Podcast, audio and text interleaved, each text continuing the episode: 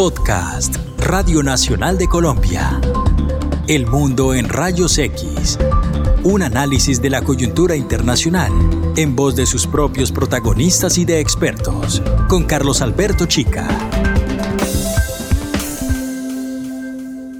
Bienvenidas y bienvenidos. Soy Carlos Alberto Chica. Gracias por estar con nosotros. Les saludo desde la Radio Nacional de Colombia. En la producción periodística Melisa San Miguel y Valentina Velázquez. En la realización sonora Santiago Lozano. Camino tierras y siento crecer en los campos del sur, en los campos del norte. Camino tierras y siento vibrar la energía de niños que juegan.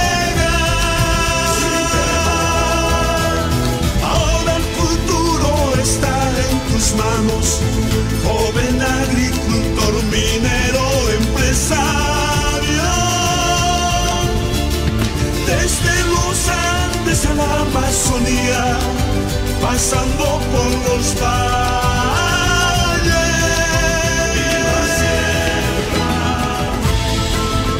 Otro mundo es posible. Así se llama esta pieza musical del reconocido internacionalmente Grupo Calamarca de Bolivia. Es una de las piezas audiovisuales alojadas en Lucho por Bolivia, página oficial de la campaña presidencial del Movimiento al Socialismo Más, que jugó sus cartas en las elecciones del pasado domingo 18 de octubre con el binomio de Luis Arce y David Choquehuanca. El primero, exministro de Economía. El segundo, exministro de Relaciones Exteriores. Dos figuras sin duda relevantes de la reciente historia política boliviana durante los tres gobiernos sucesivos de Evo Morales entre 2006 y 2019.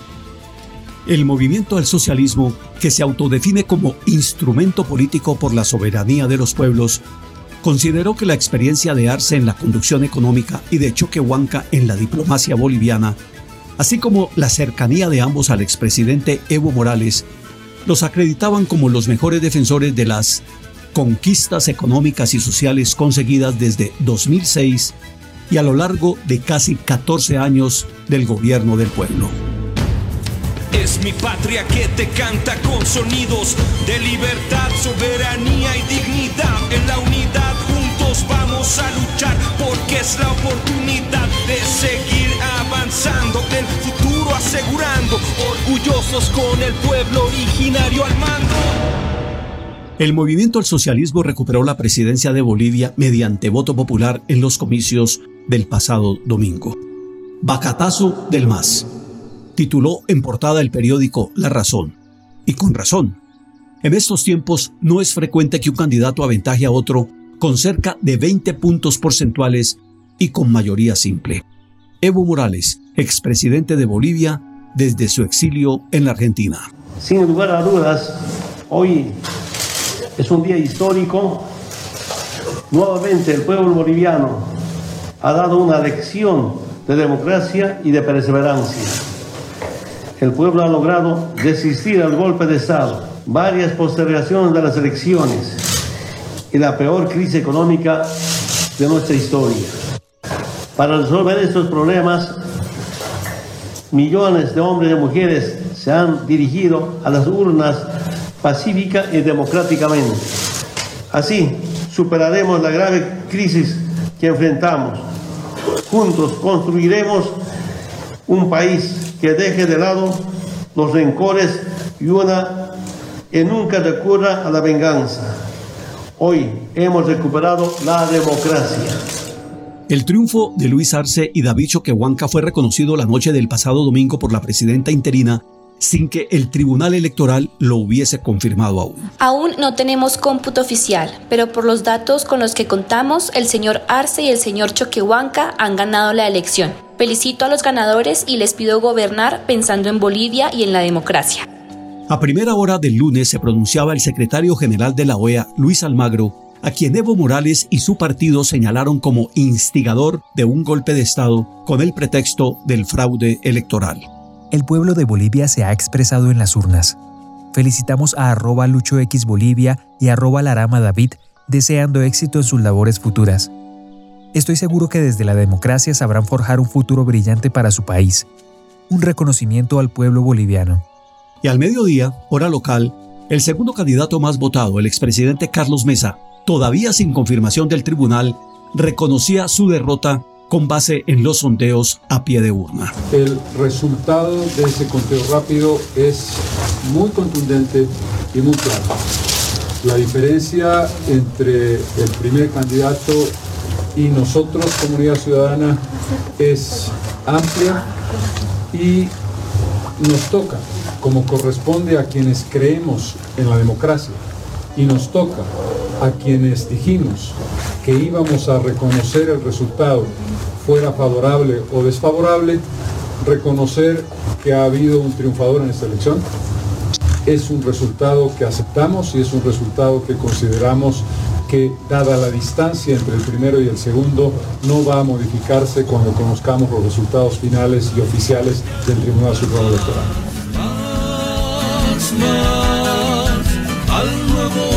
seremos más, más, más, más, ya somos más,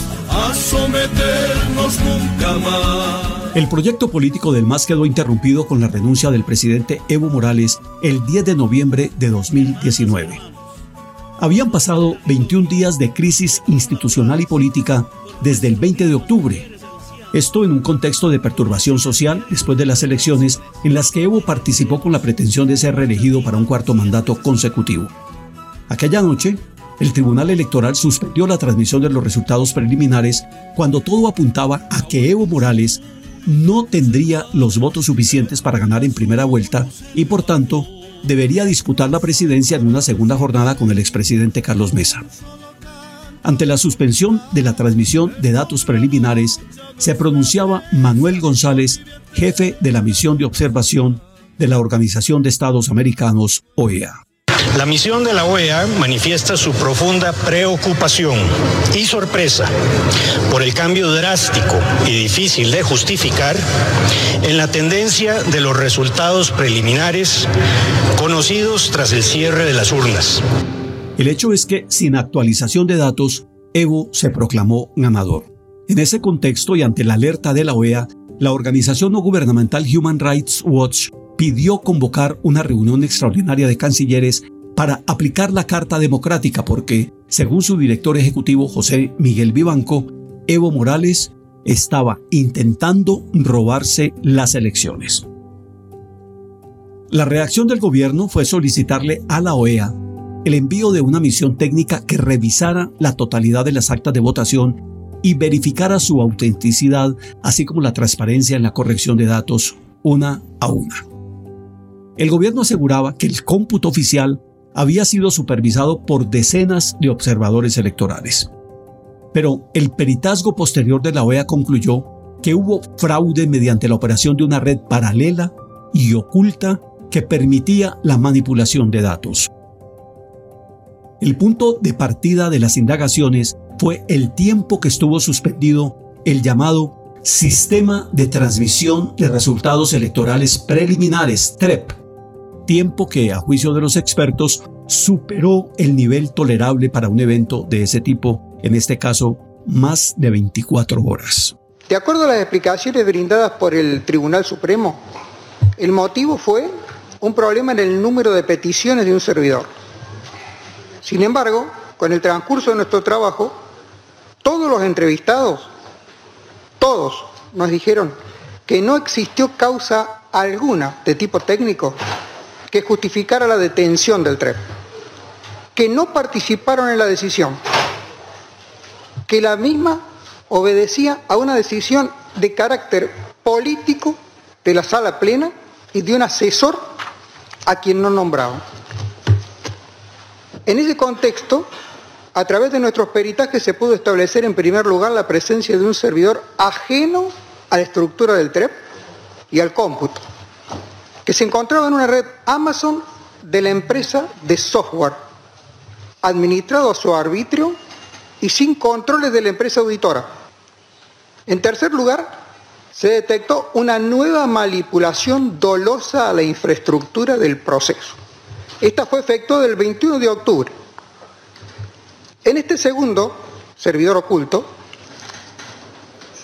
se pudieron haber modificado datos y se pudo haber manipulado información porque no tenía control la empresa auditora. Ante este hallazgo, los técnicos revelaron que no fueron parte de la decisión, que no era justificable y que se llevó adelante por orden de la sala plena en coordinación con un asesor de los vocales. El peritazgo explicaba de esa manera por qué cuando se reanudó la información sobre los resultados preliminares, Evo aventajaba en 10 puntos a Carlos Mesa. Suficientes esos 10 puntos para descartar la segunda vuelta.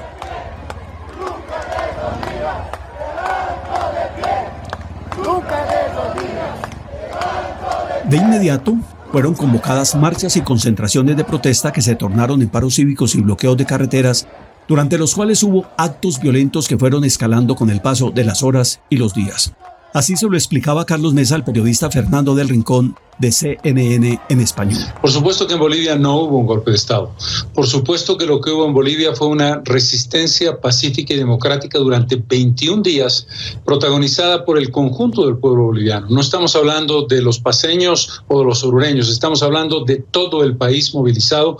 En momentos tuvimos concentraciones en Santa Cruz de más de 100 mil personas, en La Paz de 80, 90 mil personas, en el conjunto del país. Esa resistencia pacífica y democrática fue la que puso en evidencia dos cosas claves.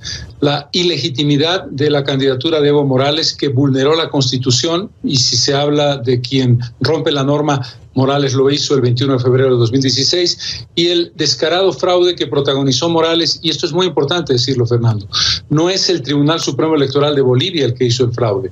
Todos sabemos y está probado, y lo han probado los informes de la OEA, que el Tribunal Supremo Electoral actuó bajo órdenes del presidente y de su gobierno. Fue Morales el directo responsable de ese fraude, y a partir de ese momento se negó primero a la segunda vuelta, luego a unas nuevas elecciones abiertas, luego a la posibilidad obvia de que él no podía ser candidato en una nueva elección, generando una indignación legítima de la gente. A la presión interna se sumaba la externa. El secretario general de la OEA, Luis Almagro, ante el Consejo Permanente reiteraría días después, con base en el informe de los expertos, que el gobierno había roto el orden constitucional. Sí, hubo un golpe de Estado en Bolivia. Ocurrió el día 20 de octubre cuando se cometió el fraude electoral que tenía como resultado el triunfo del expresidente Evo Morales en primera vuelta.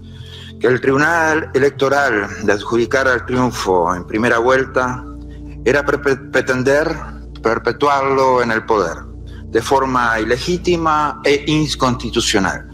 Era quedarse en el poder arrebatándolo en una de las peores formas, robándose una elección. Era robarle la soberanía al pueblo, ese pueblo que le había dado más poder a Evo Morales que a nadie en la historia de Bolivia. Ese pueblo que creía en sus reformas sociales. Ese pueblo no merecía ser engañado de una manera tan afrentosa. Un papel protagónico jugó el Comité Cívico Pro Santa Cruz, un comité liderado por el empresario Luis Fernando Camacho, impulsor del movimiento antireeleccionista. En un artículo para la Fundación Carolina, el analista Pablo Stefanoni consideró que Camacho había consolidado su liderazgo como artífice de la liberación de Bolivia de tres maneras, exhibiendo la Biblia, predicando que Dios volvería al Palacio de Gobierno y llegando a la paz con el texto de la carta de renuncia con la pretensión de que la firmara Evo Morales. Así hablaba Camacho luego de la renuncia de Evo y de la autoproclamación como presidenta interina de la opositora Yanine Áñez, segunda vicepresidenta del Senado. La paz ha vuelto a los bolivianos, la libertad, la democracia, la esperanza. Tenemos una Bolivia, la cual hay todavía que unir un poco más para liberar algunas preocupaciones. Eh, ya no podemos seguir con mensajes de racismo, de discriminación ni odio. Bolivia es una sola, eh, lo hemos demostrado los bolivianos, esta lucha es de todos los bolivianos. El único nombre que tiene es Bolivia y creo que todos los bolivianos debemos sentirnos orgullosos. Áñez asumió el liderazgo del Senado porque habían renunciado la titular, los primeros vicepresidentes y el jefe de la Cámara de Diputados. Estaban renunciando en consideración a las agresiones y hostigamientos a figuras relevantes del gobierno y del movimiento al socialismo. Aquí se está frente a una sucesión presidencial originada en la vacancia de la presidencia del Estado ante la ausencia definitiva del presidente y del vicepresidente, lo que significa que, conforme al texto y sentido de la Constitución, como presidenta de la Cámara de Senadores, asumo de inmediato la presidencia del Estado prevista en el orden constitucional y me comprometo a asumir todas las medidas necesarias para pacificar el país. Hasta ese momento, Áñez era un personaje de bajo perfil en la política boliviana. Mi colega Melissa San Miguel consultó a Marcelo Arequipa Azorduy. Él es doctor en ciencia política de la Universidad Autónoma de Madrid y catedrático de ciencia política en Bolivia. Áñez llega a, la presidencia y yo creo que por un acto de suerte básicamente en la política, ¿no? Porque ella no ocupaba ningún cargo ejecutivo más que ser senadora de, del Estado plurinacional, es decir, tenía un cargo de senaturía. No era presidenta del Senado ni primera vicepresidenta, era de hecho la segunda vicepresidencia en el Senado. Entonces ella llega porque hay una secuencia de renuncias en el MAS cuando Evo Morales deja el poder. Toda la secuencia de renuncias termina un poco en decantarse en ella y eh, ahí tienes un poco el aval del Tribunal Constitucional en Bolivia en el que da por satisfecho el hecho de que Áñez asuma la presidencia, ¿no? La designación de Áñez fue avalada sin vacilaciones por el Tribunal Constitucional. El mismo tribunal que el 27 de noviembre de 2017 habilitó a Evo Morales para postularse por cuarta vez como candidato presidencial. Ese fallo es, a juicio de muchos analistas, el núcleo de la actual crisis política e institucional de Bolivia. ¿Por qué? Por dos razones. La primera razón es que la constitución boliviana establece que una persona no puede gobernar por más de dos periodos consecutivos. Y la segunda razón, y esta tiene mucho peso político, es que el 21 de febrero de 2016 se había realizado un referendo convocado por el gobierno con la finalidad de habilitar la reelección presidencial de Evo Morales. La respuesta en las urnas en ese referéndum fue adversa a las pretensiones de Evo y de sus seguidores. Habían confiado en el 60% de los votos con los cuales arrasaron en las elecciones de 2014. Con el fallo de 2017, pues, el Tribunal Constitucional de Bolivia echaba por la borda el resultado del referendo y abonaba el camino para la reelección de Evo en 2019. El argumento fue este en síntesis. Los derechos políticos reconocidos por Bolivia en la Convención Interamericana de Derechos Humanos prevalecen sobre los límites establecidos en la Constitución. Evo no firmó obviamente la carta de renuncia escrita por Camacho, pero sí respondió a la exhortación pública de la Central Obrera Boliviana luego de conocerse el peritaje de la OEA sobre el fraude. Juan Carlos Huarachi, líder de la Central Obrera Boliviana. Si bien esta mañana el presidente ha hecho conocer de convocar a unas nuevas elecciones. Eso ha sido el pedido también de la propia Central Obrera Boliviana, de conformar un nuevo Tribunal Supremo Electoral imparcial y a partir de ello convocar de manera urgente nuevas elecciones y así poder seguramente pacificar el país. Pero también entendemos en este momento, en muchos de los puntos estratégicos a nivel nacional, los bloqueos, los conflictos, los enfrentamientos que preocupa. Por eso es que decimos nosotros como Central Obrera Boliviana, no vamos a ser responsables y no vamos a ser cómplices del desarmamiento de sangre. La COP siempre se ha caracterizado por estar con el pueblo, al lado del pueblo, escuchar al pueblo. Es por eso que llamamos a la reflexión, no solamente al gobierno central, sino que también llamamos a la reflexión a las organizaciones cívicas de no ya incitar a la confrontación entre compañeros de clase. Eso es lo que nos preocupa a nosotros como trabajadores, como entidad matriz de los trabajadores a nivel nacional. Cívicos y potosinos también están pidiendo la renuncia del presidente Morales. ¿Ustedes lo están considerando también? Bueno, es, se, se destaca en eso nuestro pronunciamiento Seguramente este pedido es a través de las organizaciones que se tienen a nivel nacional, los comités cívicos y otras instituciones que se han ido seguramente organizando el pedido que tiene a nivel nacional seguramente la petición de denuncia del presidente del Estado. ¿Debe renunciar el presidente, señor Guarachi? Nosotros llamamos, si seguramente es una acción y una medida para que el pueblo se pacifique, compañero presidente, le llamamos a la reflexión de que pueda seguramente asumir esta responsabilidad si hay la necesidad de denunciar por pacificar al pueblo boliviano, presidente, lo hacemos, lo decimos desde la Central Obrera Boliviana para pacificar el a nivel nacional. El pronunciamiento de la Central Obrera tenía mucho peso político por lo que representa en la historia de los movimientos y organizaciones sociales de Bolivia y también por sus relaciones estrechas con el gobierno.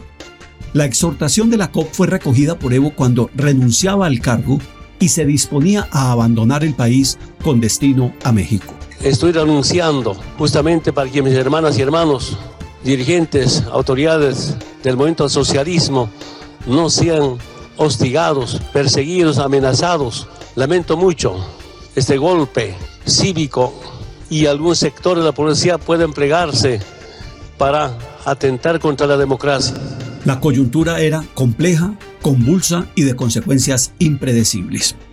Un amotinamiento policial que comenzó en Cochabamba se había extendido ya a nueve departamentos sin que interviniera la fuerza militar. Durante ese alzamiento fueron evidentes los nexos de Camacho con la policía, al punto que, la noche de la renuncia de Evo, Camacho recorrió La Paz en un carro policial vitoreado por los uniformados y por manifestantes opositores.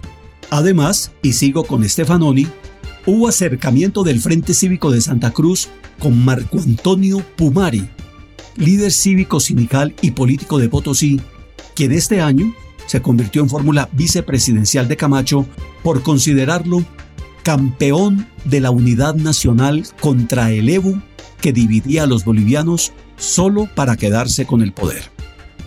Tener aliados en Potosí es estratégico por el papel político e institucional que está moldeando hoy las relaciones con el gobierno central un nuevo recurso estratégico, el litio. El litio. Los llamados cívicos de Potosí estiman que los esquemas de explotación y distribución de regalías no los benefician suficientemente. El litio, por tanto, fue un tema central en la campaña de Arce y Choquehuanca. El litio boliviano representa el 40% de las reservas mundiales y con la visión de Lucho, Bolivia exportará este gran tesoro natural generando 40 y 41 nuevas industrias. Vamos a extraer el litio cuidando el medio ambiente y el valor turístico del Salar de Uyuni. Durante 10 años se invirtió en investigación, desarrollo y en la construcción de plantas industriales para poder producir carbonato de litio y otros químicos en Bolivia. Hoy debemos dar el paso industrial y avanzar en la producción de hidróxido de litio y cátodos para llegar a fabricar baterías en el país con manos bolivianas. Así, en el 2023 elevaremos la producción de 15.000 a 100.000 toneladas al año. Y para el 2030 seremos el mayor suministrador del mundo con una producción de 1,2 millones de toneladas de litio equivalente al año. Con Arce, presidente, los recursos naturales seguirán siendo de los bolivianos, generando riqueza para todos. Proyecto más en la transformación que Lucho tiene planeada para Bolivia. Vamos a lograrlo.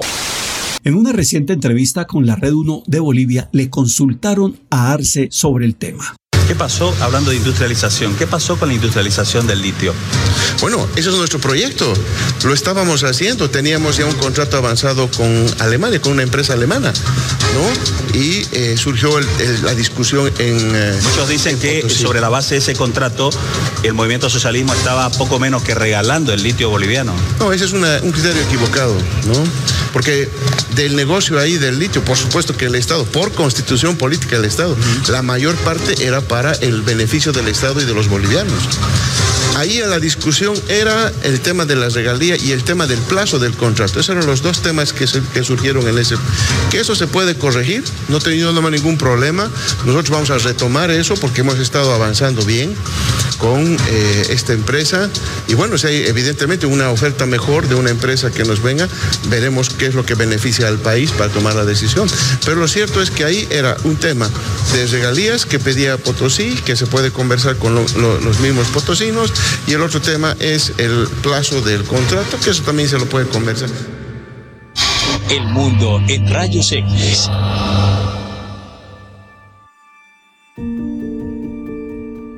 Recordemos ahora el papel de las Fuerzas Armadas durante la crisis postelectoral entre el 20 de octubre y el 10 de noviembre. En un país con tradición militar golpista, las Fuerzas Armadas intervinieron de un modo bastante atípico. Le sugirieron, sugirieron, ese fue el verbo, a Evo que renunciara. El general Williams Calimán, entonces comandante de las Fuerzas Armadas, decía. Y luego de analizar la situación conflictiva interna, Sugerimos al presidente del Estado que renuncie a su mandato presidencial, permitiendo la pacificación y el mantenimiento de la estabilidad por el bien de nuestra Bolivia. Pablo Stefanoni aventura esta hipótesis. Es posible pensar que el vínculo entre militares y gobierno era menos orgánico de lo que muchos pensaban y que los militares quizá no pasaron de ser una organización corporativa más, con simpatía por algunas medidas nacionalistas y dispuestos a capitalizar su apoyo a Morales en términos de beneficios materiales, como presupuestos y algunos cargos, por ejemplo nombramientos en embajadas. No obstante, Stefanoni matiza su análisis subrayando una decisión política que marca diferencias. El gobierno optó por movilizar a sus bases sociales y no a las Fuerzas Armadas, lo cual pudo estimular enfrentamientos entre civiles cuyos tres primeros muertos fueron de la oposición y se transformaron en un estandarte. Luego se activó la violencia contra militantes del movimiento al socialismo y funcionarios del gobierno, incluidos los ministros de la presidencia y de Minas, a quienes les incendiaron sus viviendas, mientras que la de Evo Morales y una hermana fueron saqueadas y vandalizadas. En menos de 24 horas habían renunciado 40 funcionarios del nivel nacional y regional vinculados al MAS. Poco a poco, aparecieron grupos armados que, según los opositores ya instalados en el gobierno, eran instigados y coordinados supuestamente desde el exterior por Cuba y Venezuela. Inteligencia militar tenía supuestamente información de planes para tomas de instalaciones petroleras y gasíferas, bloqueo de carreteras y cortes de servicios públicos esenciales como agua potable y energía. Sobre esos hechos le preguntaron al general Calimans en una entrevista con CNN horas antes de abandonar el cargo y cuatro días después de haber sugerido la renuncia del presidente. ¿De dónde podrían haber salido todas las armas? ¿Quiénes estaban participando? ¿Eran grupos afines a algún, algún partido político? Cuénteme qué detalle tenía de inteligencia. ¿Había extranjeros? ¿Qué información tiene sobre esto? Eso está todavía en investigación, eh, Fernando, pero sí ya había grupos armados que nos obligaron a sacar eh, unidades especiales de Chayapata y hacer uso de nuestros eh, aviones eh, que tenemos acá en Bolivia.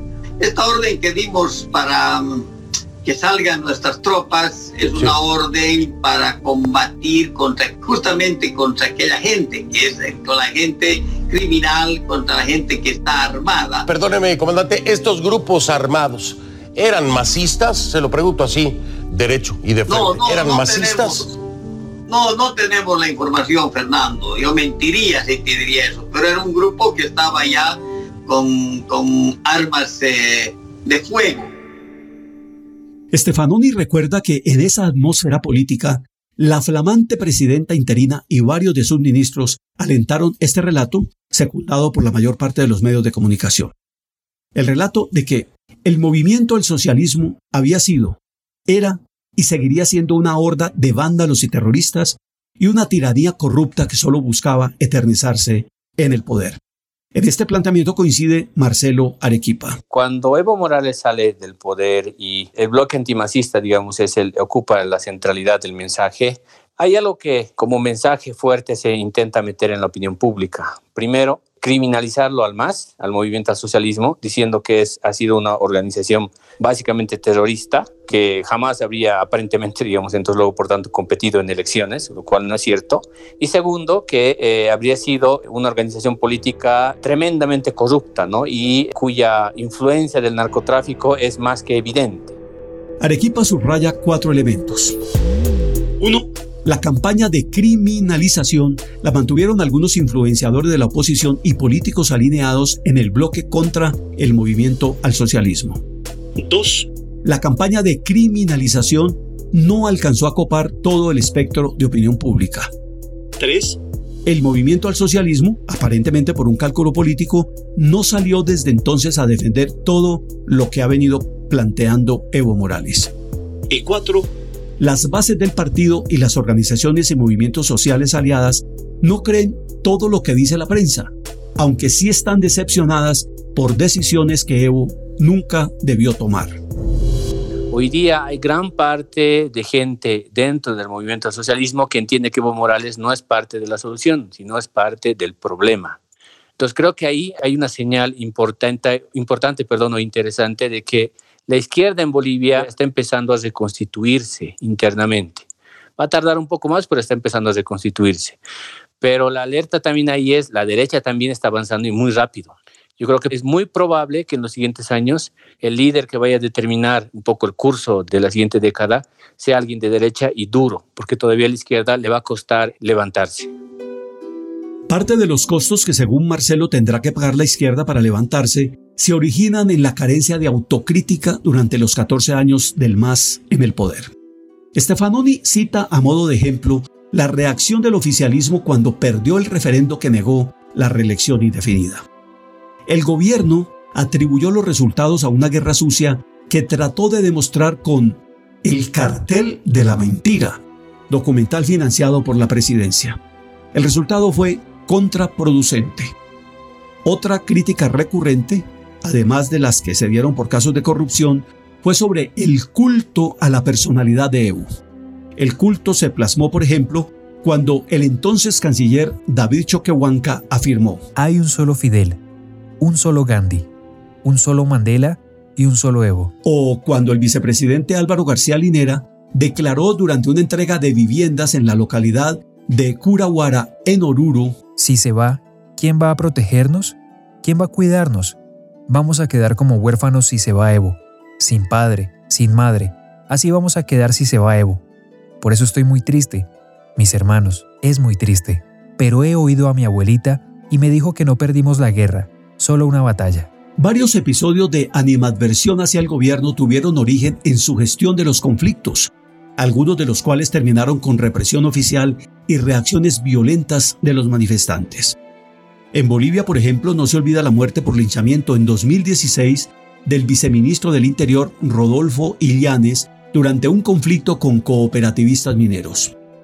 En el imaginario colectivo perduran también varios y prolongados desencuentros del gobierno de Evo con los médicos o con las autoridades de la Universidad Pública El Alto y la Universidad Mayor de San Andrés en La Paz.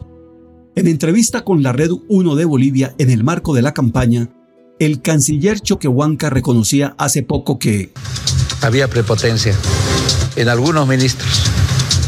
No tiene que haber prepotencia. El poder no tiene que ser para abusar. El poder tiene que ser para ayudar. Y los profesionales que nos van a acompañar tienen que tener amor a su prójimo, amor a su patria, Hubo corrupción. En, en todas partes del mundo hay corrupción. Tenemos que tomar medidas drásticas contra la corrupción. La alusión del ex canciller Choquehuanca a la prepotencia de algunos ministros tiene relación con un hecho que fue dejando huella durante los 14 años de Evo en el poder, un hecho que señala claramente Stefanoni. Los sectores medios de la población no se sintieron incluidos percibieron un sesgo pro-campesino y pro-indígena en detrimento de la atención estatal a sus necesidades y a sus demandas. Una reforma constitucional del año 2000, seis años antes de la posesión de Evo, abrió con puertas a la participación activa y decisoria de las comunidades indígenas, campesinas y agrupaciones ciudadanas.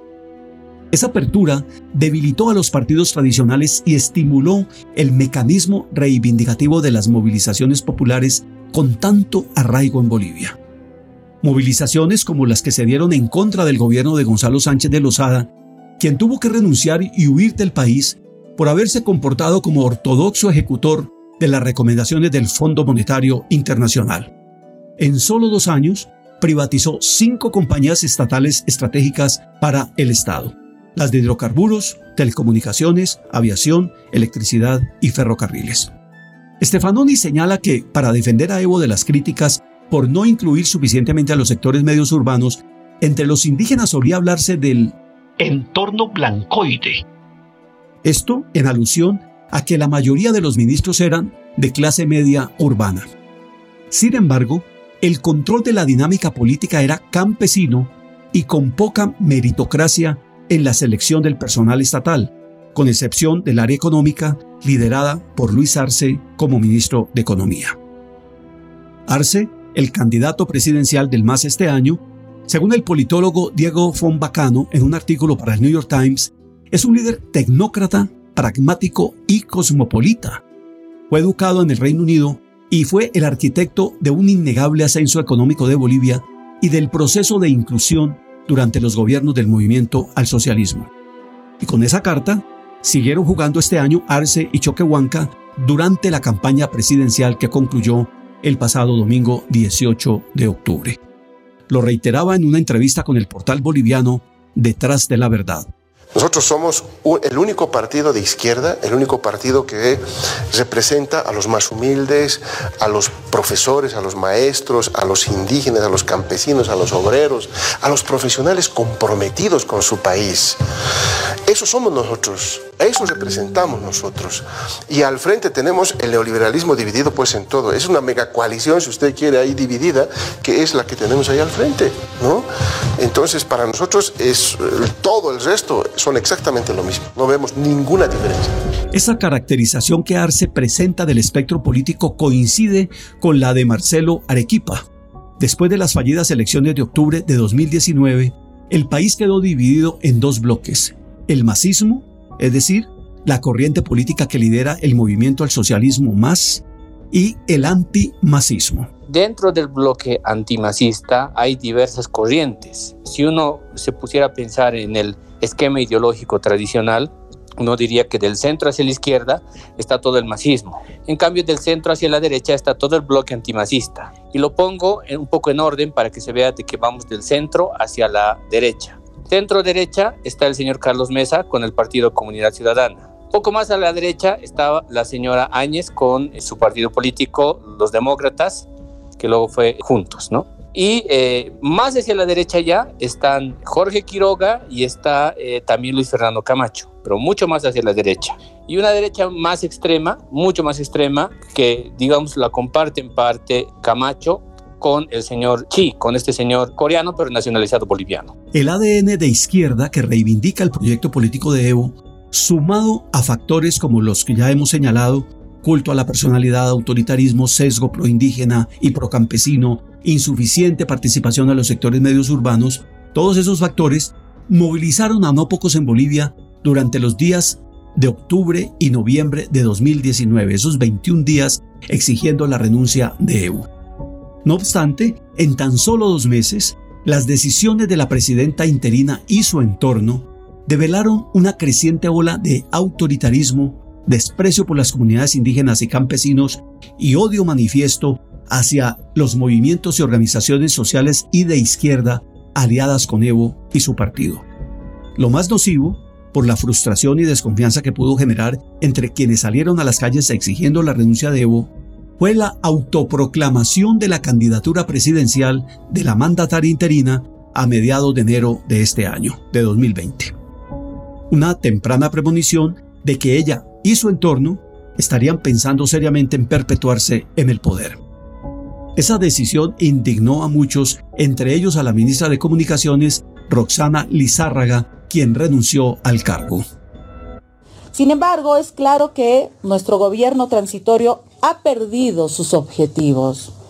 Le estamos empezando a fallar a esta ciudadanía democrática y a la comunidad internacional que acompañó la transición. No se puede ocultar el hecho de que su gobierno ha comenzado a incurrir en los mismos males del masismo que combatimos. Estimada Presidenta, ya no somos un gobierno interino ni transitorio. Al convertirse usted en presidenta y ahora en candidata, ha dejado de lado el mandato del pueblo boliviano que luchó en las calles, y usted lo sabe muy bien. Y ha puesto al gobierno al servicio de un grupo de políticos que Bolivia los identifica y de un proyecto prorroguista que se diferencia muy poco de las prácticas de Evo Morales y el masismo. ¿En qué quedó nuestro objetivo, Presidenta?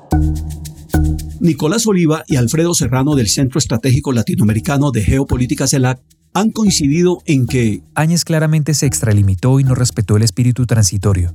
Lo hizo en materia de relaciones internacionales, justicia y sectores estratégicos de carácter económico y social.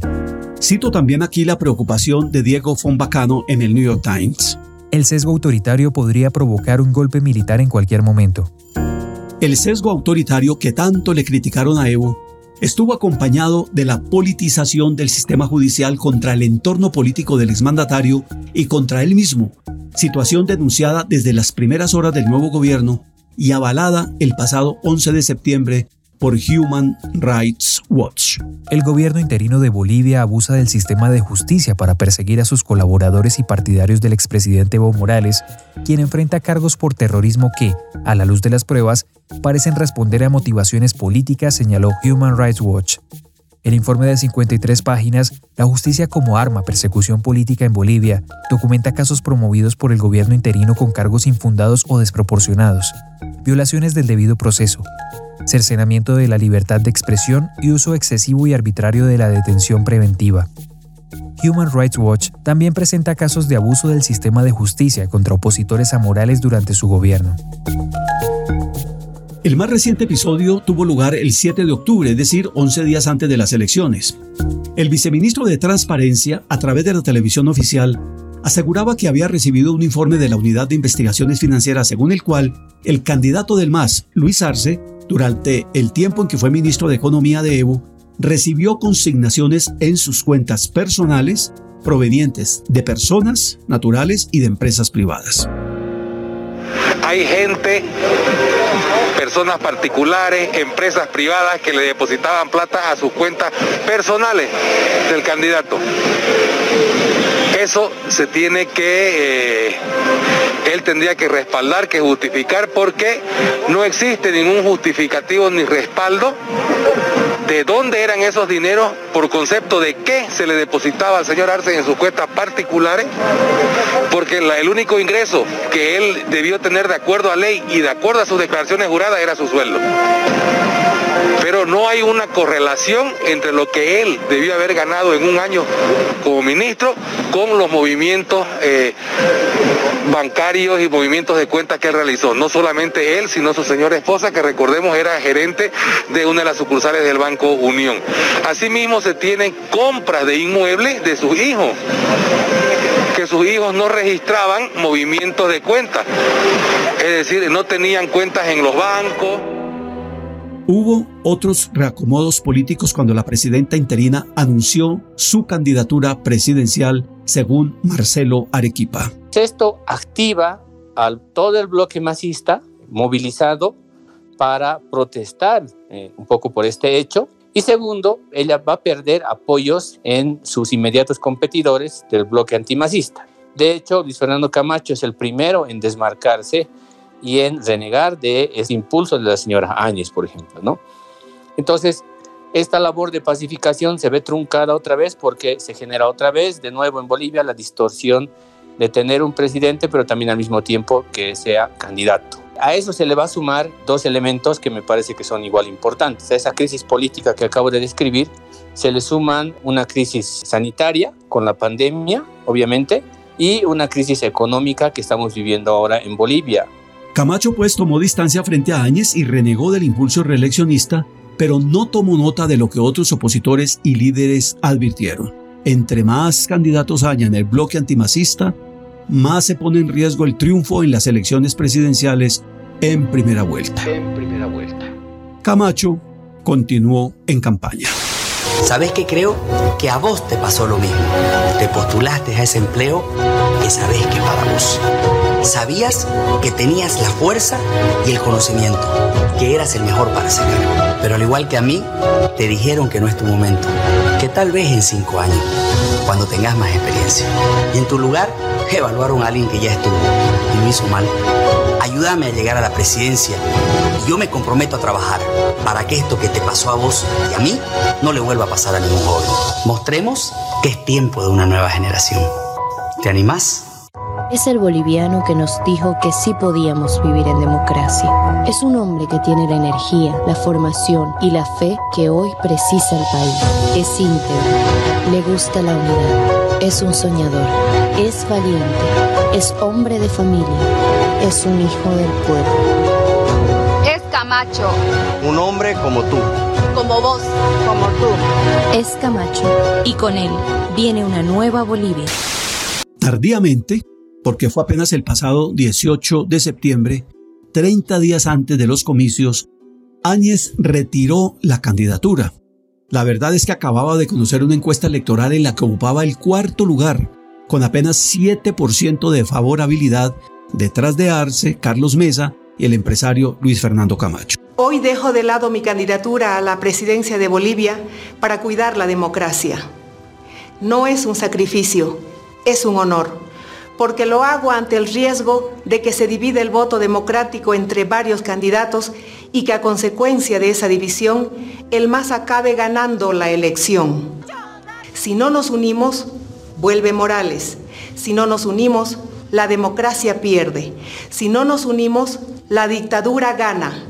En suma, hoy dejo de lado mi candidatura en homenaje a la libertad y a la democracia.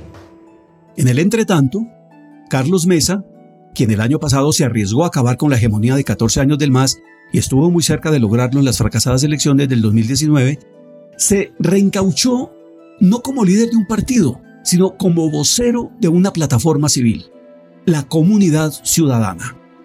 Imagen y relato paradójicos teniendo en cuenta su pasado político. Mesa pasó de ser un reconocido historiador y periodista a vicepresidente del gobierno neoliberal de Gonzalo Sánchez de Lozada, quien renunció y huyó del país luego de semanas de protestas, paros, bloqueos y enfrentamientos en los cuales murieron no menos de 70 personas. Y después como presidente, Mesa tuvo que renunciar porque no tuvo éxito para generar condiciones de gobernabilidad en un ambiente también hostil de movilizaciones y protestas que estaban abonando el camino al líder indígena Evo Morales. El devenir de la política puso a Mesa nuevamente en 2020 como el más opcionado para derrotar al movimiento al socialismo en las elecciones del pasado domingo, repitiendo así el papel que tuvo en 2019. Que quede claro, que nadie se equivoque, porque somos los únicos que podemos derrotar definitivamente a Morales y Arce, porque Arce no es otra cosa que Morales, y Morales,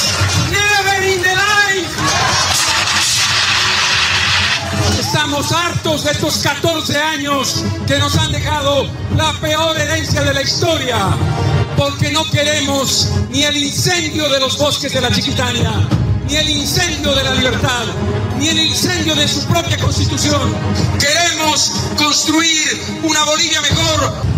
Logramos derrotar al autócrata que tuvo que huir de Bolivia, pero tenemos que cerrar la faena porque los únicos que podemos derrotar a Morales, el MAS y Arce somos nosotros, comunidad ciudadana. Vas a estar presente ese día, ¿verdad que sí? Presentes todos nosotros, presentes todas las bolivianas y bolivianos, para decirle no a Evo Morales, que el autócrata no se confunda. Si vuelve a Bolivia, volverá para rendir cuentas, no para otra cosa. Ese era el discurso desde las tarimas, mientras las conversaciones en las calles se concentraban en la pandemia del COVID-19, que también en Bolivia reactivó agendas pendientes o subestimadas por los partidos, los gremios empresariales, los legisladores y los gobernantes. Marcelo Arequipa. Por lo menos, por lo menos el 80% de la población económicamente activa en este país, eh, por lo menos ese porcentaje, subsiste al día a día, es decir, vive dentro de una economía informal, no está dentro de el sistema de la jubilación formal y tampoco tiene necesariamente un seguro médico garantizado. Entonces es gente que vive al día a día y obviamente que con la pandemia y con las restricciones que hemos tenido de las cuarentenas, sus ingresos se han visto mucho más mermados. ¿no? Entonces, de hecho, por eso los datos que se dan macroeconómicos de Bolivia, de que no estaría creciendo, de que habría problemas económicos, yo creo que son datos que miden solamente la parte formal. Hoy día se habla en la campaña electoral de temas que tienen que ver con la economía, distinto al año pasado. El año pasado el tema central de discusión era la política. Hay otro, otro escenario, hay otra discusión y hay luego, por tanto, otros actores también ahí que están inmiscuidos en la campaña electoral que va a terminar este 18 de octubre. En su análisis, Marcelo cuestiona a los líderes políticos porque unos y otros atribuyeron las movilizaciones a meras simpatías o antipatías por el gobierno o por la oposición. Marcelo subraya que se equivocan y lo ilustra con este ejemplo. En la ciudad de Cochabamba, en Bolivia, hay una movilización urbana que reclama porque es gente, además de unos barrios relativamente pobres, que viven cerca de un botadero de basura. Y son personas que eh, no tienen acceso a agua potable, siendo que esa es una demanda ya desde hace muchos años para el gobierno municipal de esa ciudad. En un contexto de pandemia en el que se les pide a las personas que se laven las manos para que no se contagien, ellos mismos dicen, ¿cómo nos vamos a lavar las manos si no tenemos agua? Entonces, claro, esa crisis sanitaria se ha mezclado con la falta de oportunidades económicas porque no pueden salir a vender sus productos. Entonces, claro, generan protestas y generan bloqueos.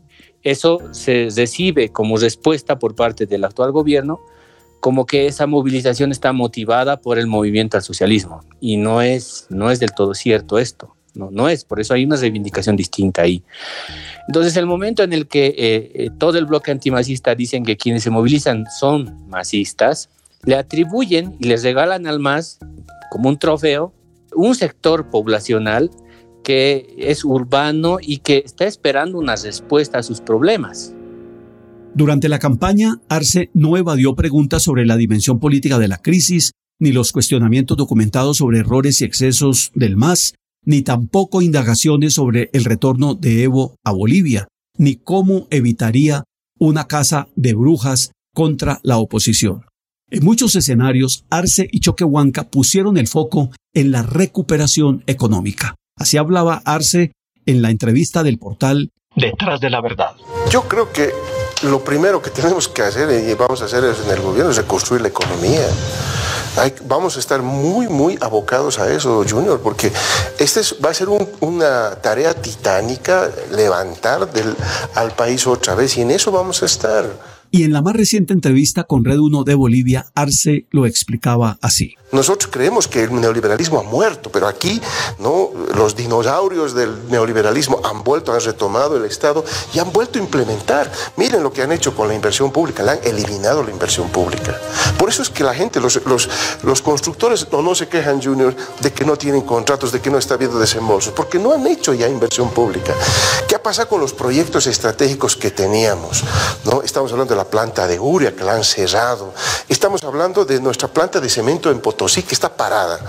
El tren metropolitano de Cochabamba, parada. El tema del Mutún en, en Santa Cruz, parado.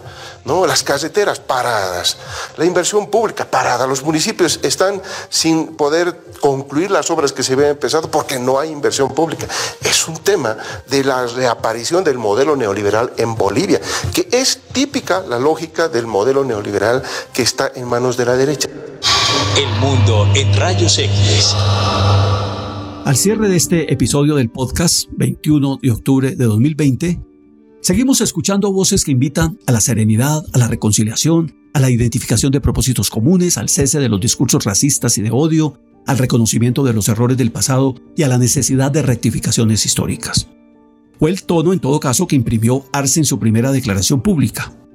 Ahora, tomen ustedes nota del espíritu conciliador de estas declaraciones de Diego Pari Rodríguez, el último canciller de Evo y durante siete años embajador ante la OEA.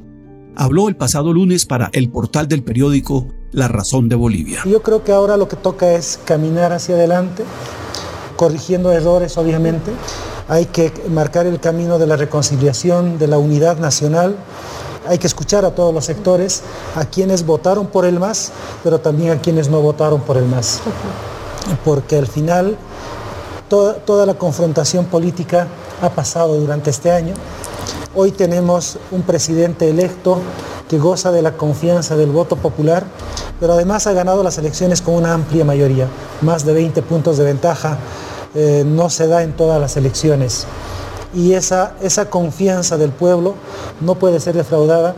Esa confianza del pueblo es además una confianza que te da mucha responsabilidad y una tarea para asumir los temas prioritarios y los temas urgentes. ¿Se podrá avanzar en esa dirección con el concurso de todas las fuerzas políticas y la consulta y participación de todos los sectores sociales, económicos y políticos, incluidos los que votaron por candidatos distintos a Arce y Choquehuanca? ¿Qué rol jugará en adelante el empresario y líder del Comité Cívico de Santa Cruz, Fernando Camacho, quien obtuvo cerca del 15% de los votos? ¿Cómo quedarán los pesos y contrapesos en la Asamblea Legislativa de Bolivia? un tema sobre el cual no hablamos hoy por razones de tiempo, pero es bueno señalar que el domingo también los bolivianos votaron por quienes los representarán en el recinto de las leyes. ¿Cambiará drásticamente la supremacía del movimiento al socialismo que copaba las dos terceras partes de las curules en el órgano legislativo? Y en el cierre, quiero dejarles meditando sobre lo que Peter de Chasso y Philip MacLean escribieron en la presentación de las conclusiones de una conferencia sobre crisis de gobernabilidad en Bolivia que se realizó con el auspicio de la Agencia de Cooperación de los Estados Unidos USAID dos semanas antes de las elecciones de 2005, elecciones con las cuales Evo llegó a la presidencia por primera vez. Subrayo la fecha, 2005. Es decir, una caracterización sin los 14 años del movimiento al socialismo en el poder. La crisis se caracteriza por un declive brusco del prestigio y la autoridad del Estado, el deterioro de un Estado de Derecho ya debilitado, el casi desplomo de los partidos políticos tradicionales, la intensificación de tensiones étnicas y regionales y un choque entre visiones rivales sobre el futuro de Bolivia, que difieren en lo más fundamental. La política ha sufrido un proceso tanto de fragmentación como de polarización, la era del gobierno por amplias coaliciones entre partidos políticos con trayectoria histórica ha llegado a su fin, y las perspectivas de consolidación de un reemplazo que funcione no son buenas. El consenso político escasea y la democracia representativa se ve sometida a una dura prueba. Una descripción de lo que pasaba en Bolivia, insisto, en 2005. No en 2020, sino en 2005. Hasta aquí nuestro encuentro de hoy. Gracias por confiar en nosotros. Les espero en el próximo episodio de El Mundo en Rayos X de la Radio Nacional de Colombia. Pasen la voz. Soy Carlos Alberto Chica.